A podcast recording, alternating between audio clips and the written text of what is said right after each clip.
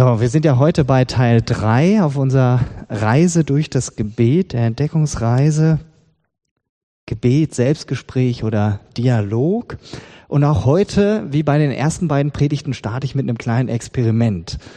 Wie immer gilt, du entscheidest, ob du mitmachst oder nicht, für euch zu Hause genauso.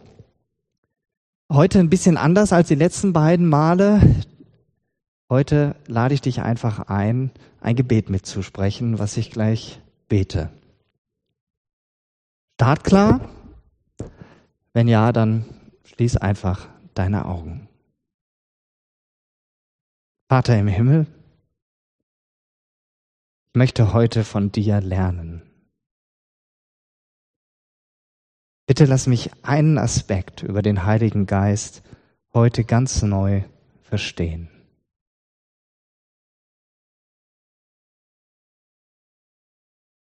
Danke, dass du zu mir sprechen wirst.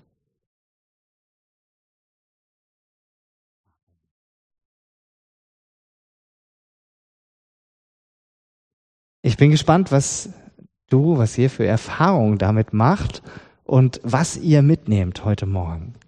In der letzten Predigt, wo es ja darum ging, wie wir lernen können, Gottes Stimme zu hören, da habe ich immer wieder mal auf die Predigt heute verwiesen, weil es heute zentral um den Heiligen Geist geht. Aber wenn du aufgepasst hast, dann hast du gemerkt, in der letzten Predigt und auch in der ersten schon zum Thema Gebet kam der Heilige Geist irgendwie auch immer schon vor. Und dann merken wir daran, jetzt brauche ich hier diesen Präsenter, ohne den Heiligen Geist geht es nicht. Gott stellt sich uns in der Bibel vor als Gott Vater, als Gott Sohn und als Gott Heiliger Geist. Und bevor ich wirklich auf den Heiligen Geist weiter eingehe, möchte ich kurz skizzieren, was Gebet in Bezug auf Gott den Vater und auf Jesus den Sohn bedeutet. Beten zu Gott Vater bedeutet schonungslos zuzugeben, dass wir absolut hilfsbedürftig sind. Das ist wie ein Vater, und da muss ich jetzt was holen, wie ein Vater, der sich um sein neugeborenes Kind kümmert. Ich durfte mir mal wieder was ausleihen von meinen Kindern. Ein neugeborenes Kind, das kann nicht viel. Es kann schreien, es kann trinken, es kann die Windel voll machen, aber es kann ganz viel nicht. Es kann sich nicht anziehen, es kann sich nicht selbst füttern, es kann nicht mal sein Köpfchen halten. Und was bewirkt das bei einem Vater, natürlich auch bei seiner Mutter? Was bewirkt das? Es bewirkt, dass der Vater sich voll und ganz auf das Kind konzentriert, dass er es festhält. Es bewirkt Opferbereitschaft. Es bewirkt Hingabe. Es bewirkt liebevolle Zuwendung. Und wenn wir beten, wenn du betest, dann machst du Gott, deinem Vater im Himmel, das Geschenk deiner Hilflosigkeit. Hält uns gar nicht so leicht. Er braucht nicht deine und meine Stärke oder deine und meine guten Ideen zuerst. Die schenkt er uns dann, sondern er sucht unsere Hilflosigkeit, dass wir erkennen, ich brauche dich. Beten heißt, wir erkennen unsere Hilfsbedürftigkeit.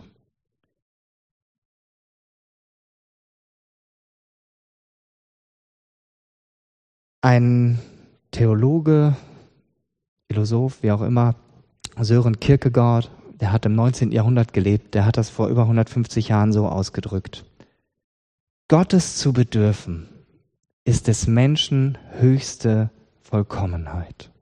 Gottes zu bedürfen, ist des Menschen höchste Vollkommenheit. Nie bist du menschlicher, als wenn du betest. Je mehr und je intensiver wir beten, desto mehr sind wir Mensch und desto mehr ist Gott, Gott.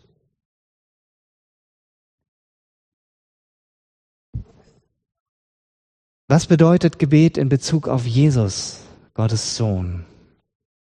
Kurz gesagt, Jesus befreit uns davon, im Gebet irgendetwas leisten zu müssen. Denn Jesus ermöglicht uns den freien Zugang zu unserem Vater im Himmel. Er kam, um uns zu dienen, so sagt er, und sein Leben als Lösegeld zu geben für uns Menschen. Er hat sich hingegeben, damit du zum Vater kommen kannst. Und dadurch überwand Jesus ein für alle Mal die Sünde. Er überwand jede Trennung von Gott. Durch sein Leiden, durch sein Sterben und seine Auferstehung wurde er für uns zum Fürsprecher. Das heißt, Jesus hat sich dadurch, durch das, was er am Kreuz getan hat, eins gemacht mit deiner und meiner Sünde, mit unserem Schmerz, mit all unserer Gebrochenheit, einfach mit allem.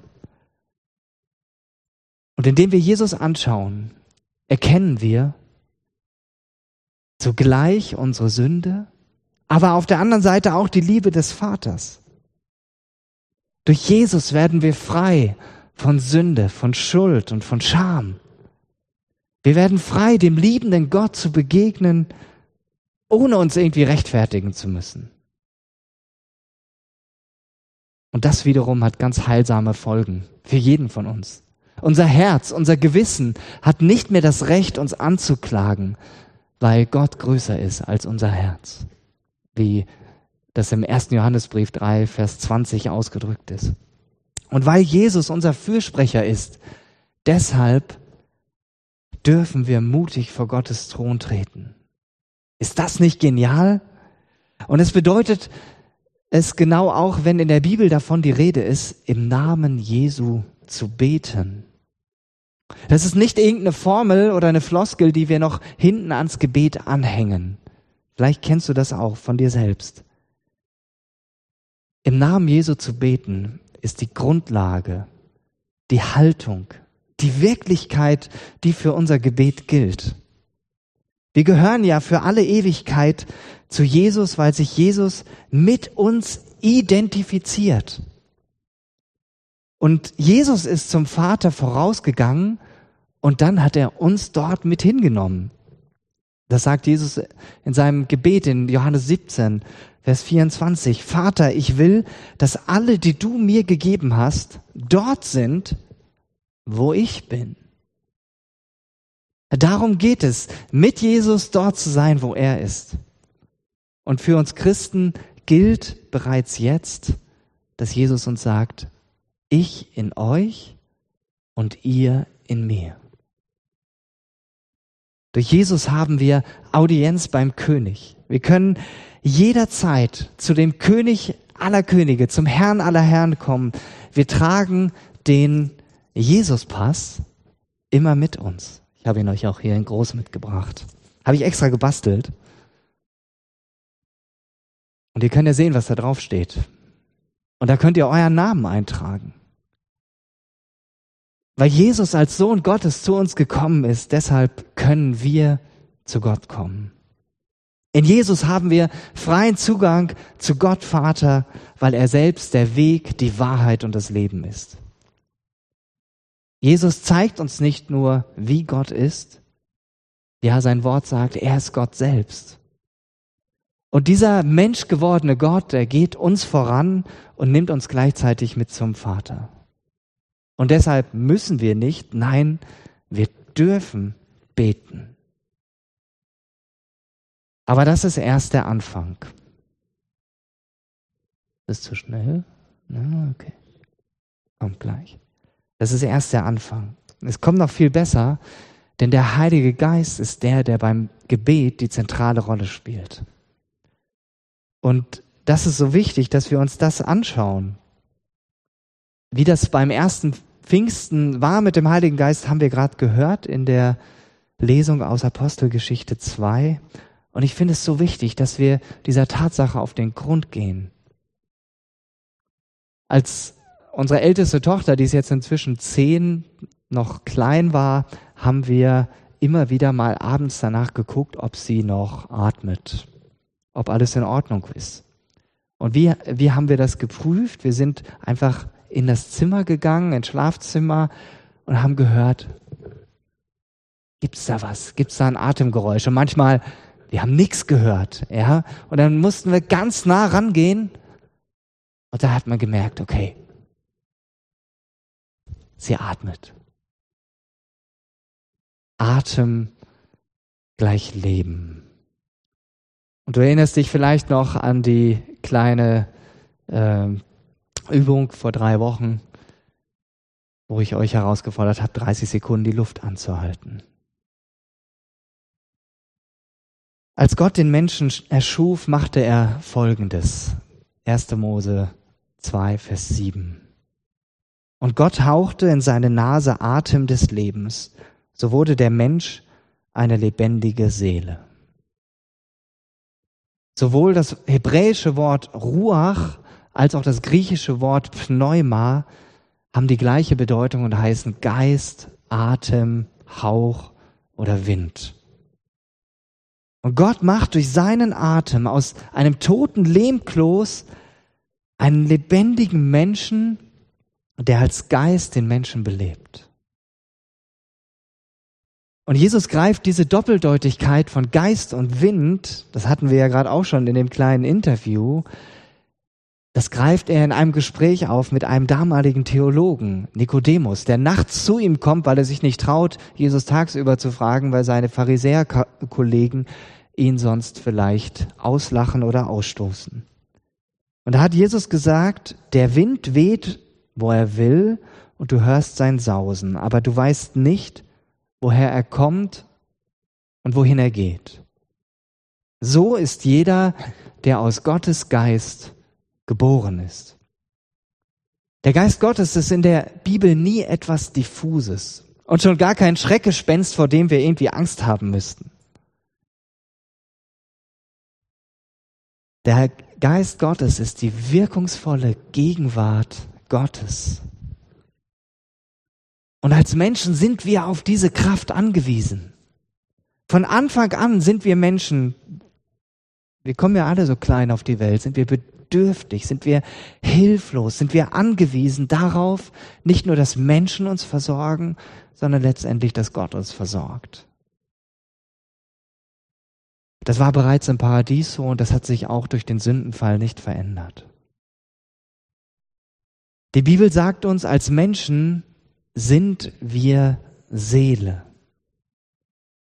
Wir haben nicht nur eine Seele, sondern wir sind Seele. Das ist das biblische Verständnis. Ist nicht nur ein Teil von uns, sondern ist unsere Identität. Denn als Mensch hast du den Atem Gottes, Geist Gottes empfangen.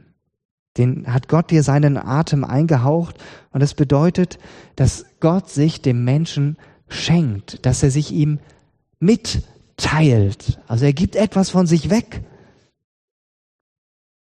Leben gibt es letztlich nur aus der Verbindung, der ständigen Verbindung mit Gott. Alles Leben ist letztlich Kommunikation, kann man so sagen. Mitteilung. Gott teilt sich uns Menschen durch seinen Geist mit und der Heilige Geist ist deshalb die wirkungsvolle Gegenwart Gottes in dir und in mir, wenn du Jesus vertraust. Und diese Gegenwart ist Kommunikation, ist innige Verbindung, ist Gebet. Wo der Geist Gottes ist, da sind wir mit Gott verbunden. Da haben wir am Leben teil. Da gibt es einen lebendigen Austausch. Und auf den Punkt gebracht heißt das, habe ich das mal hier aufgeschrieben, so habe ich das gefunden und ich fand das einfach total treffend. Gott der Vater ist der Schöpfer, der mir und dir gegenüber ist. Gott Sohn ist der menschgewordene Gott, der in seinem Menschsein und mit seiner Geschichte mit mir ist. Und Gott, Heiliger Geist, ist der sich schenkende Gott, der in mir ist und auch in dir.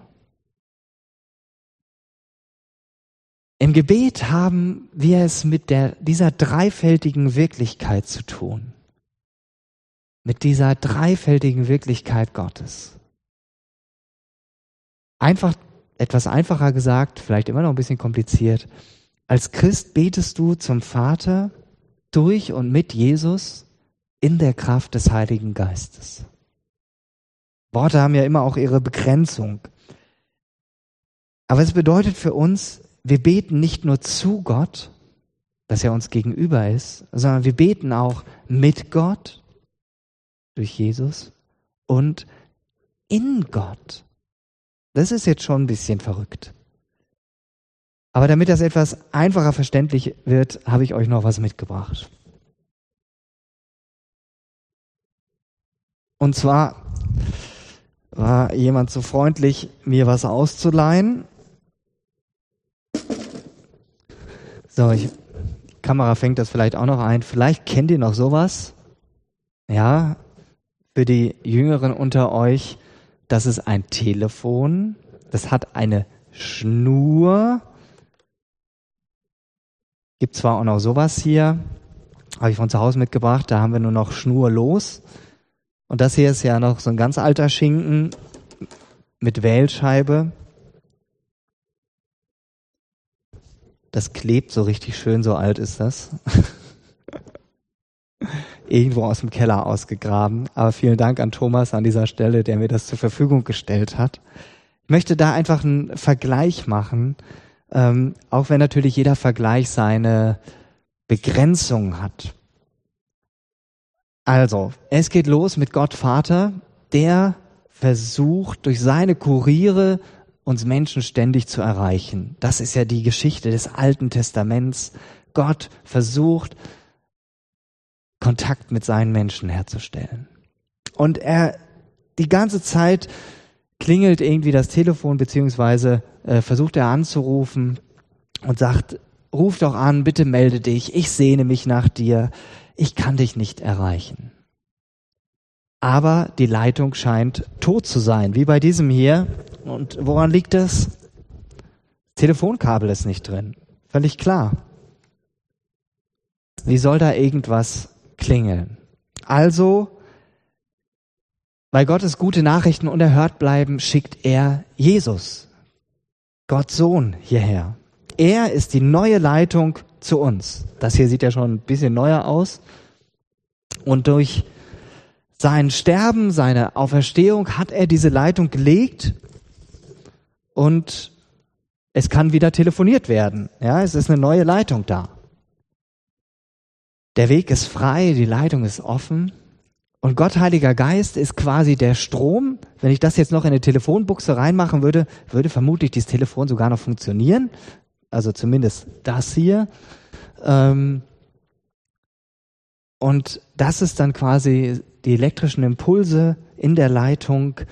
Das ist der Heilige Geist. Ohne sie wäre die Leitung tot. Und das zeigt uns, mit dem Heiligen Geist kommt also nicht etwas zu uns, oder in uns hinein, sondern Gott selbst. Und deshalb greift das Bild von dem Strom an dieser Stelle auch viel zu kurz. Gott liebt uns Menschen so sehr, dass er sich auf zweierlei Weise uns Menschen schenkt. Zunächst schenkt er uns den Jesus.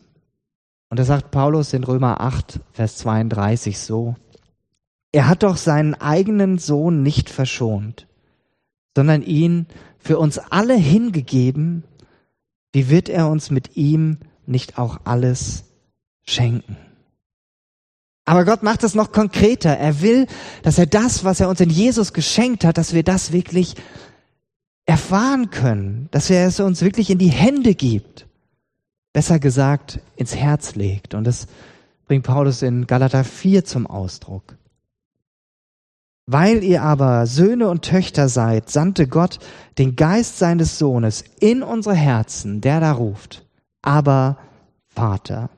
Also bist du nicht mehr Sklave, sondern Sohn bzw. Tochter. Wenn aber Sohn oder Tochter, so auch Erbe durch Gott. Der Heilige Geist bringt also nichts anderes als das, was Jesus uns bereits gebracht und vollbracht hat. Aber er tut es auf eine Weise, die du und ich verstehen können. Und deshalb brauchen wir den Heiligen Geist nötiger als alles andere. Und Jesus hat das in Lukas 11 auf den Punkt gebracht. Einen ähnlichen Text hatte ich in der ersten Predigt schon. Aus Matthäus 7, ab Vers 7 die folgenden. Und jetzt schauen wir uns mal an, was Jesus in Lukas 11 sagt. Und ich sage euch, bittet und es wird euch gegeben werden. Sucht und ihr werdet finden, klopft an und es wird euch geöffnet werden. Denn jeder Bittende empfängt und der Suchende findet und dem Anklopfenden wird geöffnet. Wer von euch der Vater ist, wird der Sohn um einen Fisch bitten und wird er ihm statt des Fisches etwa eine Schlange geben? Oder auch, wenn er um ein Ei bäte, er wird ihm doch nicht wohl einen Skorpion geben? Dann der Vers 13. Wenn ihr nun, die ihr böse seid, euren Kindern gute Gaben zu geben wisst, wie viel mehr wird der Vater, der vom Himmel gibt, den Heiligen Geist geben denen, ihn bitten? Jesus sagt hier, Gottes Liebe und Zuwendung zu uns ist so groß, dass er uns nicht nur einen Fisch oder ein Ei gibt. Er schenkt viel mehr. Er schenkt sich selbst. Er teilt sich mit und schenkt uns den Heiligen Geist. Er sagt hier bewusst nicht, Gott gibt seinen Geist denen, die ihn darum bitten, sondern einfach nur, die ihn bitten. Manche neueren Übersetzungen setzen zwar ein darum ein, aber im Griechischen steht es nicht drin und das ist wichtig. Denn die Frage ist ja, wann haben wir Menschen jemals gewusst, was wir wirklich brauchen? Was unser tiefstes Bedürfnis ist? Wäre jemand von uns auf die Idee gekommen, dass wir den Heiligen Geist brauchen? Und es ist so, Jesus als ob Jesus uns sagt, du fängst an, um so ein popeliges Ei zu bitten oder um einen ranzigen Fisch, weil du das meinst unbedingt zu brauchen. Oder auf heute übertragen, du betest so für alltägliche Dinge, weil du meinst, dass du das alles brauchst. Und dabei merkst du gar nicht, während du bittest, dass Gott mit seiner ganzen Fülle bei dir ankommt. Dass Gott dich erfüllt, wenn du betest. Dass der Heilige Geist die ganze Zeit die Leitung aufrecht erhält. Gott schenkt dir viel mehr, als du jemals erbitten könntest. Und deshalb finde ich es so hilfreich und so wichtig, dass wir lernen, Gottes Stimme im ganz normalen Alltag und Wirrwarr wahrzunehmen. Und jetzt kommt das Erlebnis, was ich vorhin schon angeteasert habe. Ähm, wie ihr seht, bin ich ja nicht ganz ohne Manuskript hier, sondern ich habe hier so ein Hilfsgerät, so ein Laptop, den man zum Tablet machen kann. Und da habe ich auch so einen Stift für, wo man drauf schreiben kann. Und den brauche ich zum Beispiel, wenn ich hier bei der Musik dabei bin, dann mache ich mir Notizen bei den Noten oder bei Seminaren kann ich da mitschreiben. Das ist schon eine feine Sache. Und jetzt war es so, dass ich letzte Woche bei der Musik dran war und der Stift war aber schon länger weg. Und ich habe den gesucht, ich habe meinen Rucksack durchsucht, meine Laptoptasche, zu Hause den Schreibtisch. Ich habe hier in der Gemeinde geguckt, nirgendwo zu finden. Ich glaube, bei der GL-Klausur vor zwei Wochen war mir schon aufgefallen, dass ich den Stift nicht mehr habe. Ja, ratter, ratter, ratter. Und wie ich so ticke, dann gucke ich, habe ich auf Ebay geguckt, was kostet so ein Stift. Ähm, habe schon innerlich mit dem Gedanken gespielt, mir einen neuen zu kaufen. Und ich habe aber auch dafür gebetet, dass ich den finde. Aber es ging Tage dahin und irgendwann bekam ich dann den Impuls, als ich eigentlich schon, ja, kurz davor war, mir den Stift zu kaufen, dass ich so das Gefühl hatte, dass der Heilige Geist zu mir sagt, hey Simon, ich, ich zeig dir, wo der Stift liegt. Sei gelassen. Und es war für mich erstmal so ein Punkt, sagen, okay, ich, ähm, gib jetzt nicht dem Impuls nach und ähm, sorg jetzt dafür, dass ich das Problem löse, sondern ich will dir vertrauen. Und dann bin ich, ich weiß gar nicht mehr, ob es die Musikprobe dann war oder ob es letzter Sonntag war, komme ich hier ins Gemeindehaus und entdecke hier zwischen den Stühlen vorne auf einmal den Stift. Und es war so, war wie so ein Zwinkern, ja, von oben. Ich hab's dir doch gesagt, ja. Und es war so ermutigend für mich und für mich dann auch gleich der Impuls, das will ich mit euch teilen, euch einfach Mut machen, da drauf zu vertrauen, dass der Heilige Geist einfach präsent ist. Im ganz normalen Alltag, auch wenn es um so einen doofen Stift geht. Wenn ich meiner Ungeduld nachgegeben hätte, hätte ich jetzt zwei Stifte gehabt und unnötig Geld ausgegeben. Wäre nicht nötig gewesen. Zum Schluss noch eine wichtige Frage, die ich äh, hier auch noch gern thematisieren möchte. Und zwar die Frage, darf man zum Heiligen Geist beten oder nicht? In der Bibel finden wir kein direktes Gebet zum Heiligen Geist. Und beim Heiligen Geist wird gerne betont, dass er ja von sich wegweist, auf Jesus hin, auf Gott hin und äh, dass es deshalb falsch sei, den Heiligen Geist anzubeten. Ich habe auch lange drüber nachgedacht, wie es sich damit verhält und ich sehe das heute aber anders. Wenn der Heilige Geist selbst Gott ist, Gott in Person ist, dann darf ich auch zu ihm beten. Konkret heißt das, Gott ist der Adressat meines Gebets. Wenn der Heilige Geist im vollen Sinn Gott ist, dann ist es auch zulässig, den Heiligen Geist im Gebet anzurufen. So wie wir das zum Beispiel in Liedern tun. Matthias hat das eingangs zitiert, dieses Lied, O komm, du Geist der Wahrheit, dieses alte Pfingstlied. Und wichtig finde ich hierbei, bei dieser Überlegung, wir haben in der Bibel kein ausdrückliches Verbot dazu, das nicht tun zu dürfen. Es ist zwar ein Analogieschluss, also eine abgeleitete Schlussfolgerung, aber es gibt so viele Dinge im 21. Jahrhundert, die wir nur durch Analogieschlüsse letztendlich ähm, ableiten können, wie wir mit ihnen umgehen. Dürfen Christen Auto fahren oder nicht? Steht nicht in der Bibel. Dürfen Christen ein Smartphone benutzen, einen Computer? Ist alles nicht da. Dürfen Christen rauchen? Ist künstliche Befruchtung ethisch bedenklich? Das sind alles Fragen, die wir nur durch Analogieschlüsse letztendlich äh, entnehmen können und nicht ausdrücklich schwarz auf weiß in der Bibel finden. Wenn diese Schlussfolgerung falsch wäre oder zumindest sehr bedenklich, dann hätte uns Gott in seinem Wort viel deutlichere Hinweise hinterlassen. Da bin ich mir total sicher.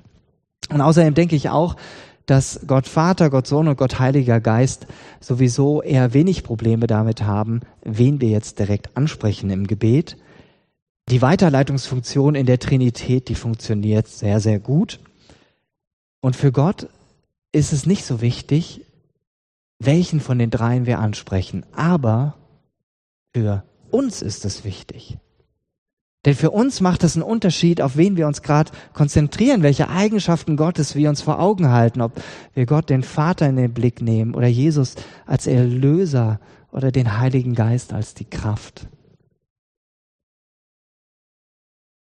Wenn ich zum Heiligen Geist bete, dann zum Beispiel mit Worten, die auf seine Leidenschaft zielen. Heiliger Geist, hilf mir, Jesus mehr zu erkennen. Offenbare du Jesus in mir. Lass deine Frucht in mir wachsen. Leite mich in alle Wahrheit. Lass Gottes Wahrheit in mir überfließen. Erfülle mich mit Gottes Kraft. Der Heilige Geist möchte Jesus und Gott verherrlichen. Und es ist vergleichbar mit einem großartigen Pianisten, wie diesem Kandidaten hier, Lang Lang, ähm, der zum Beispiel Bach oder Beethoven richtig gut zum Klingen bringt. Er ist glücklich, wenn wir begeistert davon sind, was er gespielt hat. Dann ist seine eigene Liebe zur Musik auf uns übergesprungen. Auf diese Weise ist auch der Heilige Geist glücklich, wenn wir Jesus lieben und den Vater anrufen. Und gleichzeitig vollbringt der Pianist selbst ja auch etwas Großartiges. Dafür bekommt er von uns Beifall. Manch einer unterhält sich ja nach einem Konzert mit dem Pianisten über seine Interpretation. Und auch wenn der Pianist nicht im Vordergrund steht, ist er trotzdem eine eigenständige Größe. Und in diesem Sinne dürfen wir auch ganz konkret zum Heiligen Geist sprechen, mit ihm reden, auch im Gebet. Und es bedeutet nicht, dass es nur noch um den Pianisten geht und die Musik egal wäre. Dann würde man ja auf der anderen Seite vom Pferd runterfallen. Der Heilige Geist hat die entscheidende Rolle beim Gebet, ohne sich dabei in den Mittelpunkt zu stellen. Und es gilt für dich, wenn du zu Jesus gehörst und ihm nachfolgst. Der Heilige Geist ist Jesu Gegenwart in dir, auch wenn das unglaublich klingt. Aber er hat die Leitung hergestellt. Durch ihn wird sie permanent aufrechterhalten. Du brauchst nie wieder ohne den Heiligen Geist mit Jesus und deinem Vater im Himmel reden, denn es geht gar nicht. Und selbst wenn dir mal die Worte ausgehen und es dir schwerfällt, auf Gott zu hören, dann ist der Heilige Geist immer noch in dir und er hält die Leitung aufrecht zwischen dir und deinem Vater im Himmel. Genau das wünsche ich dir heute an diesem Pfingsttag. Ob du hier bist, ob du von zu Hause aus zuschaust, dass du das mitnimmst und das verspürst. Der Heilige Geist ist immer da. Egal, ob ich ihn spüre oder nicht. Amen. Ihr könnt schon mal nach vorn gehen. Ich möchte noch kurz ein paar Infos weitergeben. In der Videobeschreibung für den heutigen Gottesdienst auf YouTube findet ihr wieder einen Link äh, zu einem PDF mit ein paar weiterführenden Ideen zu dieser Predigt. Ähm, da greife ich auch nochmal dieses Thema auf, äh, zum Heiligen Geist beten oder nicht. Und da sind nochmal zwei Gebete, zwei herausfordernde Gebete drin, die du gerne dir zu eigen machen darfst.